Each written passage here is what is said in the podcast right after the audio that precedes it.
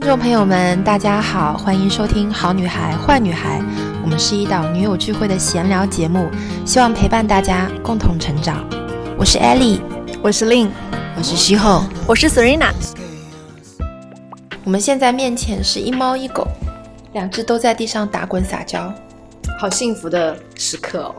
然后泡上了新鲜的茶，嗯。就自从我有了猫之后，人家说我年纪轻轻猫狗双全哦，人生赢家，人生赢家。对，这个这个我非常愿意接受，是吧？对，年纪轻轻就就猫狗双全了，很开心的。我每次到艾丽家来录播客的时候啊，就是我们其实最早的时候录播客还会说啊，去一下酒店录啊，哪里录啊，这里才是最舒服，太舒服，太舒服了。对，没有比家里的客厅更舒服的地方，尤其是当家里面是。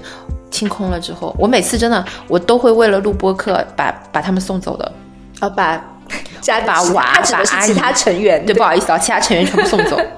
猫和狗可以留下，是，所以每次就是我来到这里的周末啊，对我自己来说也是一个很放松、很舒适的时刻。然后你知道吗？就是本身我可能周末的时候安排做一个什么按摩啊、SPA 之类的一些事情，然后每次那个 SPA 馆的小姐姐约我的时候，我都说我今天要去学习，我今天要去干嘛？然后她说不要把自己搞得这么辛苦，周末的话嘛，好好休息一下。真的，殊不知这个是对我来说最大的滋养的，对，最滋养、最休闲的。一刻了，我也是。我觉得可能是不是，嗯，对我们的听众来讲，有时候可能听我们的播客也是一种放松，因为我们的播客群里面其实就有很多人在期待着每周三，对吧？他们期待着这一刻的到来，就觉得我又有新东西听了。我听完之后觉得心情很舒畅，嗯，听到两个女主播能够说出自己的一些心声，解答自己的一些小小疑惑，我就觉得很开心。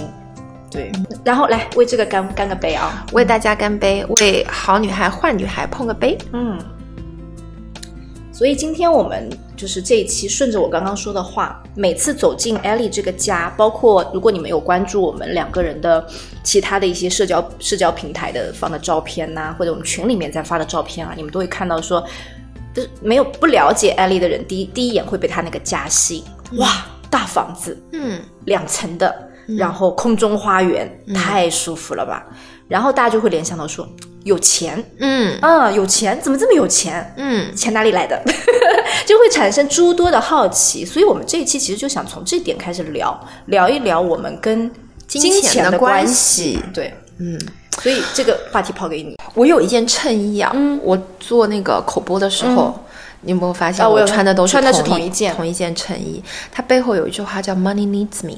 这个我觉得非常精准的代表了一个正确的，或者说是一个良好的，嗯，和金钱的一个关系，就是没有匮乏感，就不是我需要金钱，是金钱需要我，金钱需要通过我借由我这个管道。去做更好的事情，播下更美好的种子，去为这个社会创造更大的价值。嗯，这其实对于某些人来说是一个颠覆，这个概念很很难去这样想，很难去这样想。就很多人就觉得说，哦，I need money, I want money, I need to earn more money。其实都是。就是其实内在还是匮乏的，内在还是匮乏的。我觉得反过来就是，我觉得财富和金钱需要我这样子的好人，需要我这样有创造力的人，有才能的人。我可以借由好，就是借由财富，借由金钱，去为这个社会创造更大的价值。我觉得，与其让一些坏人 就是得到金钱，那为什么不是我赚钱呢？我赚到钱，我可以给大家提供更美好的生活啊！我可以向大家展示。更好的价值观，我整个人呈现出来的状态，可以让更多的女生知道，说我也可以啊，这不是很好吗？对对，金钱通过我，我为大家带来更大的力量。对，它流经我，流经我，我只是一个渠道而已。我让金钱活出来啊！这句话太好了，大家忍不住，我我都想，我都想要做个小笔记啊！我让金钱活出来。因为金钱它本身是一个没有生命的东西，但是它是空性的。对，通过我，我让它发挥了更大的价值，这个太重要了。嗯，我觉得我我们觉得现在先需要就是理梳理一下很多人对于金钱的一个偏见。其实很多人对金钱，我们可以一个一个讲。好好，因为大家大部分人，我可以说百分之八十的人是没有想到过说钱需要我这件事情的。他们对金钱是存在偏见的啊。嗯，我先讲一个好了，你先讲。嗯，我觉得很多的一个误区，大部分人会讲到的就是。赚钱很辛苦哦，赚钱很辛苦。你看，我们跟小朋友讲，包括爸爸妈妈跟我们讲，你要好好学习哦。爸爸妈妈赚钱很辛苦的哦，为你创造这个环境哦。辛苦这件事情好像根深蒂固在大家脑子里面。有时候阿姨也会对 Emma 这样讲：“你不要吵，呃，你不要吵妈妈，妈妈赚钱很辛苦哦。”也会不经意的流露出，呃，赚钱是一件辛苦的事情，赚钱是需要牺牲的事情。但是我觉得这个首先首当其冲就是我们大家对金钱的一个认知局限，就是就像有一期我们呃说轻松主义的时候。其实赚钱可以是一件轻松的事情，是是一件可以同时滋养我们的事情。你只要找到正确的方法就好了。诶，这里我想抛一个问题，就是在我的观念当中啊，我还没有达到说就是能够理解啊，赚钱这件事也是轻松的，因为我会觉得说，嗯，确实可能需要一些就是去想办法说把这个怎样把。这个、那个、这个、那个提升上来之后，我才能够赚到钱。我会有一些这样的想法，因为我在这个上面花了很多的，嗯，可能背后的一些努力啊等等。但是对我来说，工作这件事情不辛苦，因为我 enjoy it，我很喜欢它。我我能够理解到说，工作对我来说不是辛苦的。我从来不会跟小孩说工作妈妈很辛苦，我不想干了。我喜欢工作，但是我怎么把它再过渡到说钱，其实也是这样理解的，赚钱是轻松。嗯，因为因为赚钱只是工作的一个结果而已。那既然你工作是 enjoy 的，那这个附带的这个结果也是轻松的一个结果呀，不是吗？嗯，你要怎么你要怎么样得到金钱，不就是通过工作吗？那你既然这个过程是轻松的，那就说明金钱是轻松的一个结果呀。那自然而然金钱。也是轻轻松松得来的，轻轻松松来到你身边的呀。所以他固固有的一个思维就是，我一定要牺牲，一定要挣扎，一定要很努力，才可以赚到很多钱。那如果你抱着是这样的一个信念，你看不到轻松赚钱的机会，或者说你会忽略掉一些呃轻松赚钱或者轻松工作的一些路径。嗯，如果你如果你没有听过我们上一期的跟轻松主义相关的内容的话，可以回去再听一听我们的播客，是哪一期啊？就是上上期吧，应该是，嗯，自己回去做功课啊。我们我们已经忘掉了。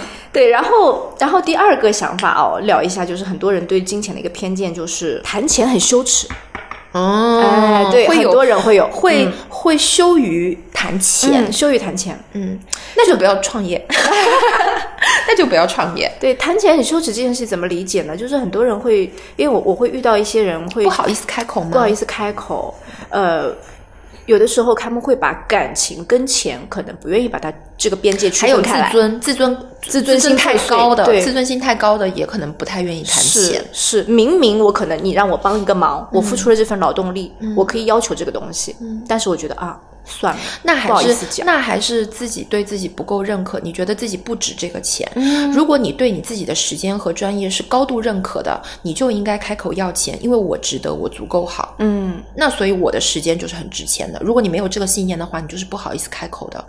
就我我是一个反例啊，我在直播间我吆喝的特别特别，哎，这个你说大声，嗯，就是比如说我在做一些呃分享类的直播的时候，那分享类直播我一般是不挂链接不卖货的，但是我依然觉得自己的时间和我的干货非常的有价值，没错，我就会说想不想听这个点，想听对不对？那你们给我刷礼物，我不要，我一定要看到礼物我才要说下一句。哈！你们还不给我刷礼物？快一点，快点啊！然后就是礼物开始刷下来，我就很开心，哇，好棒哦！然后就一个一个感谢，我就觉得我我高度认可自己的自己的内容，我高度认可自己的时间，我觉得我花了这个时间，这是我应得的。哎，这是一种底气的表现，其实这是我对我的东西能力非常的认可和有自信，所以我会要求这个我反向的回流。对，我觉得这个爱的回流不是说你给我鼓掌就可以，你要真金实银的砸在我身上，这个才是这个才是对我的鼓励。金钱是这个世界最大的掌声。哎，又是一个金句哦，金钱是这个世界最大的掌声。所以就是我乱讲，我看到过这句话，我愿意就是就是爱我就给我。砸钱，砸钱，砸钱在我身上。嗯，我觉得如果我们是明星的话，我觉得我们的我们的听众一定是愿意帮我们去打榜的啊。嗯，没错，没错。然后我再来讲一个啊，就是我们综合，就是大家平常会遇到的一些呃，对金钱的一些可能还没有那么正确的一些态度。再来讲一个，就是金钱是万恶的，金钱有罪，从何谈起嘞？就可能什么男人有钱就变坏。之类的一些老古话，会让大家可能有这样的一个偏见。这句话不假啊，这句话不假，就是认知比较低的男性，就是有了钱之后，但是问题在于他的错并不是出在钱上面，是用的这个人，对不对？所以大家记得啊，钱只是流经了你而已。是的，是的。那为什么呢？就是因为之前没有拥有过，所以他把持不住了，他把持不住了。所以大家不要加凤凰男哦，小心一点。就是因为没有得到过，所以一得到之后，整个人膨胀了，嗯，然后自己姓谁名谁都不知道了。确实，然后就觉得是这样子。对，然后就觉得说，我现在老子有钱了，我可以换什么？我可以换换女人啊，然后可以换，可以就是你就你就开开始游戏人间了，就是这个哎非常可怕这一类人太可怕了。对他整个就膨胀起来了。所以为什么就是大家都说男男人有钱就变坏，是因为他之前没有得到过呀。没有得到过，也没有一个正确的金钱观，其实，或者说他在自己成人之后，其实没有注重自己内在的修为，也没有在内在有一个精神世界的追求。他是内在非常匮乏的人才会做这样的行为。对，所以我觉得这里有一个很好的点，就是说钱就是。呃，通过我把钱活出来，嗯，这个管道最重要。是，那么既然这个管道很重要，那我觉得真正的当大的钱来的时候，你怎么样能够承载，是靠自己内在的修为。就你要不断的修身修心，你德要配位。真正的钱来的时候，你才可以稳如泰山，内心无增减。你你该做什么你就做什么，对不对？嗯，所以我觉得真正的就是呃，有一些企业家，他其实到后面，呃，就变成大的慈善家，是因为他这一生他不断的在修自己，嗯，他在积累福报，那他真的是可以为这个世界做很多事情的。嗯，我觉得德不配位的故事，我觉得我们看的太多了啊，我们看的太多了，可以看到一些看到一些老企业家，或者说是一些我们的啊长辈。嗯，当他们真正得到了这个金钱，得到了权利，得到了那些东西之后，他们是怎么做的？这个是其实，在不光是国内啊，就是全世界的一些所谓的知名的一些企业家，其实都在做这样的事情。呃，特别有钱的一些亿万富翁呐、百万富翁呐之类，他们其实跟慈善是脱不了关系的。很多时候，他们就会把这个钱的这个。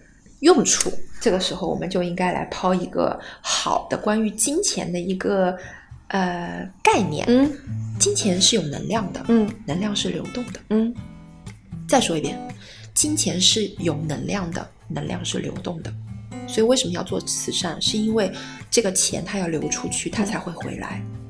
对对，所以一定要先给出去。怎么给呢？你做慈善呀。你可以花钱在自己喜欢的人身上啊，给出去，慷慨的给出去。因为他如果死守在一个地方，他不流动的话，那就没有进账。嗯，所以能量是流动的，金钱是能量，它就是要流动起来，它才会动起来。嗯，我觉得这个点可以和大家分享一下。所以为什么说很多时候我们做事业的时候，大家现在会比较倡导，就比较高阶的一些想法，就是说我要利他，对不对？我要利他，利别人。其实这个跟金钱的关系也是一样的。对，嗯。就是爱和金钱是一样的，它都是一种能量，那能量都是一样，能量是流动的嘛？是，所以什么叫爱的回流，就是是一样的意思。嗯，不要羞耻去谈它，也不要把这个钱看成是什么什么，钱是空的，它是没有自己的一个包和扁在里面的，空性。对，钱是空性的，金钱是空性的，你能够使用好它，对吧？为社会创造价值，给自己带来美好的生活，给自己周围的人带来幸福感，它就是美好的事情。嗯。钱某种程度上来说，跟亲密关系是一个道理。你怎么是对不对？你怎么对对待你爱的人，你其实就应该怎么对待钱。它也是你爱的东人或物当中的一个部分，很重要、很重要的一个部分。对，很很多人其实对金钱是有恐惧感的。嗯嗯嗯，有恐惧感，就是这种恐惧感是不自知的。嗯，我先给大家举个例子啊，就是我为什么说钱跟亲密关系是一样的？大家可以回想一下，你对你的另一半，你对你的。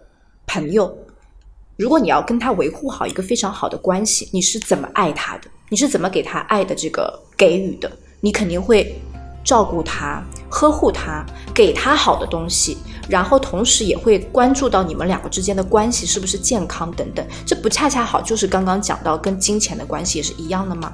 你不可能说我把我另一半看成是一个坏人，或者我觉得我另一半让我觉得很羞耻，那你们的关系会好吗？不可能好。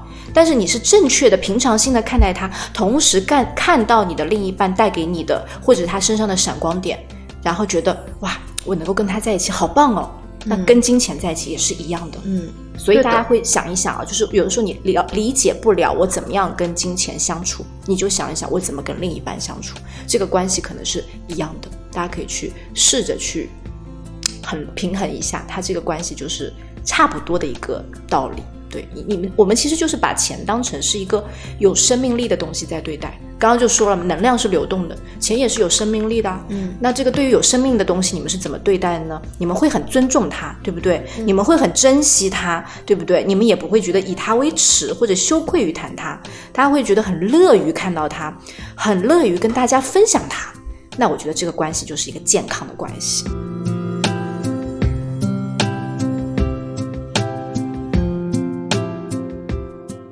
那么，所以我们刚刚讲到说啊，就是跟钱，呃，身边有很多人有一些偏见，我们刚刚把它一一打破了，然后也艾丽也教了大家说，哎，钱跟我们的关系其实是一种非常健康、非常自在的关系，而且它是一种能量，是可以流动的。我现在要抛出一个很大的问题给艾丽：如何得到它？如何得到它？这个我们该怎么理解它？很多人说，OK，我知道钱很重要，我要认真对它。但是我们如何赚钱呢？我我我可能没有办法直接回答这个问题啊，但是我脑子里面有一件事情，我很想跟跟大家分享。我觉得大家有可能只想要那个最终的结果，就是我有时候做直播的时候，大家都会说怎么赚钱，怎么赚钱，怎么赚钱，教我们怎么赚钱。但是他要的只是钱这个结果，他不想要付出赚钱的这个过程，他不想要劳作，他不想要努力，嗯，就是他想要跳过这个过程，然后直接得到结果。就如果你是这样想的，想要去获得这样子的一个金钱的话，钱不会来的，是钱不会来的。我觉得首先第一个就是就是要深度的思考，金钱之于我们到底是什么？嗯，你想要要用金钱做什么？你只是想要得到他吗？那就是一己私欲，那他就不会来你身边。你想要，你想要通过他，呃，为自己的家人创造更安宁、嗯，更幸福的生活。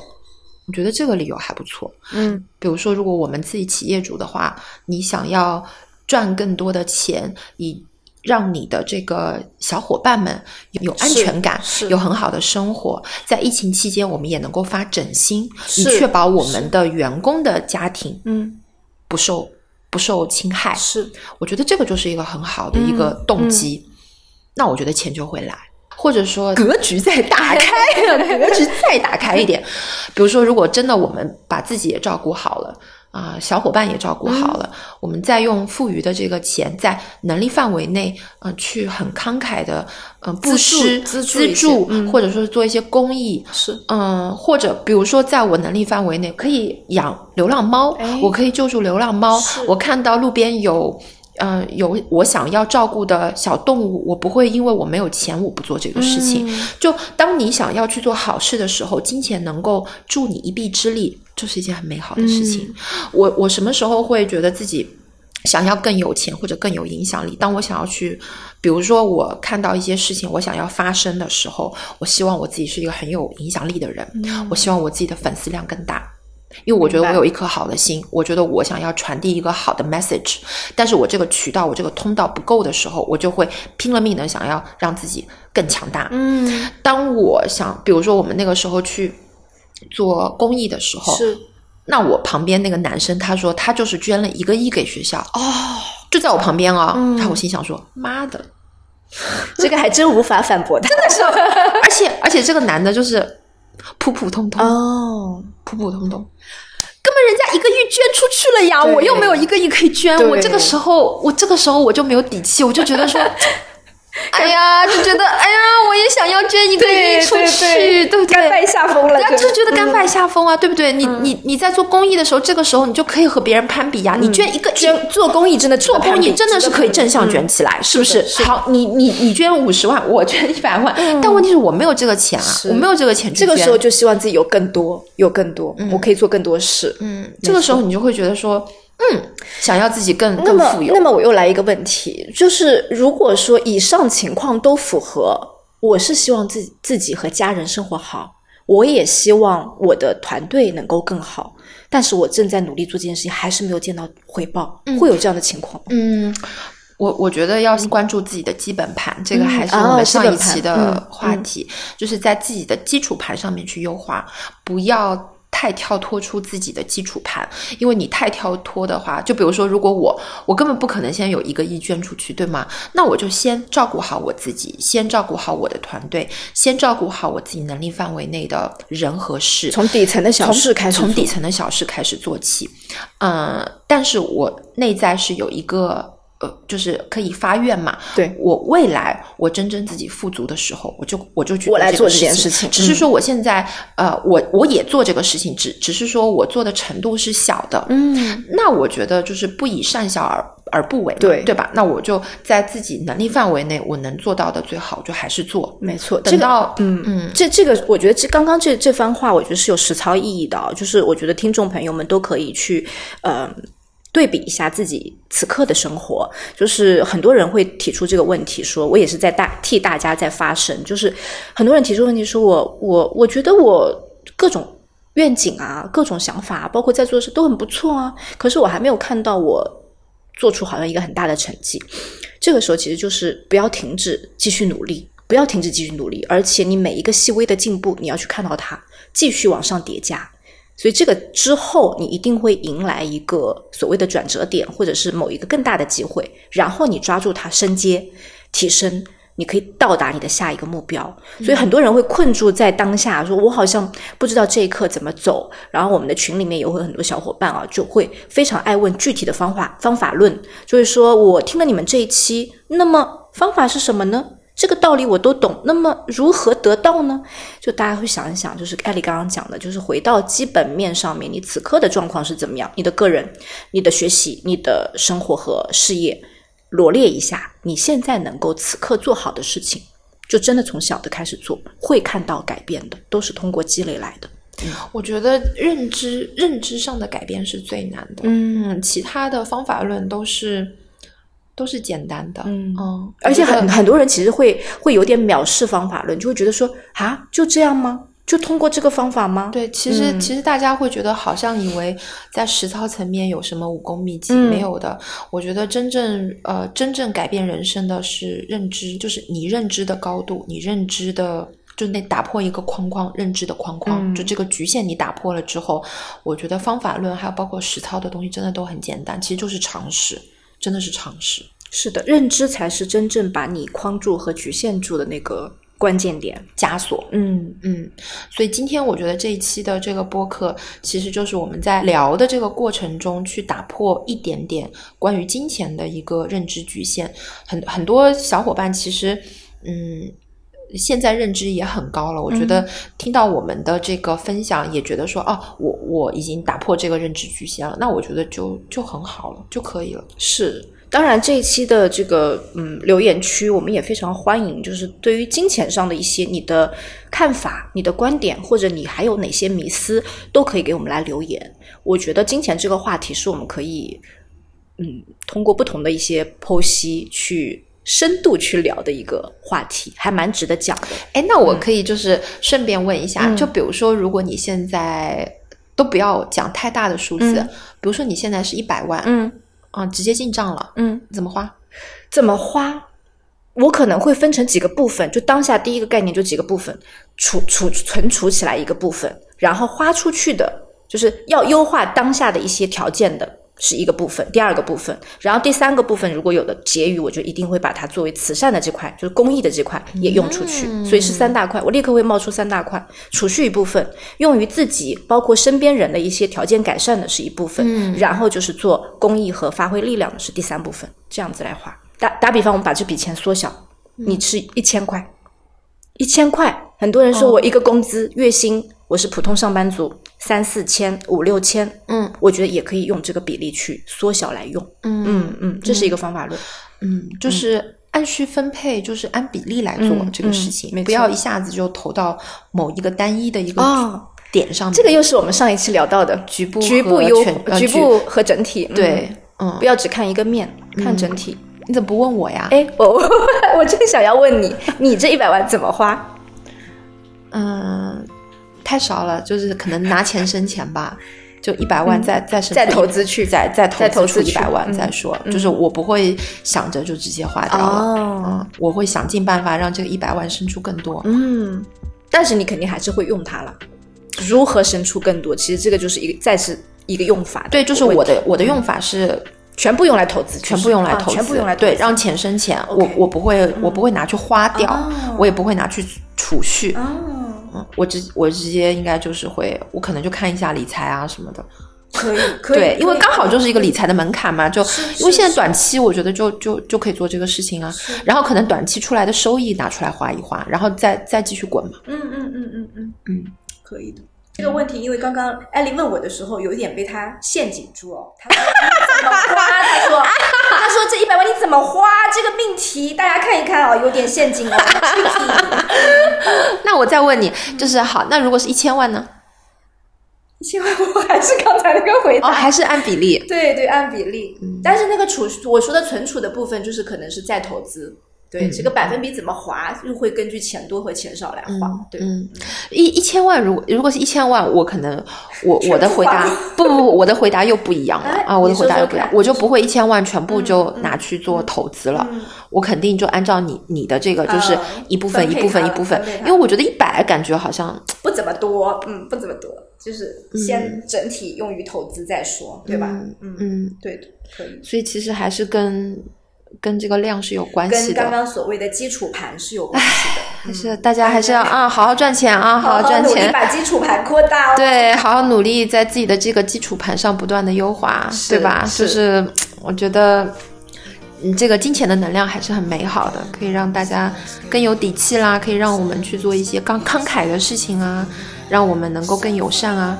在《寄生虫》的这部电影里面，有一句很深刻的台词，他说：“金钱，嗯，就像一个熨斗，就把人身上的一些缺点都给烫平了。”是哦，这句话真的令人深思，真的是令人深思啊！哎，这个万恶的世界，烦死了，真的是。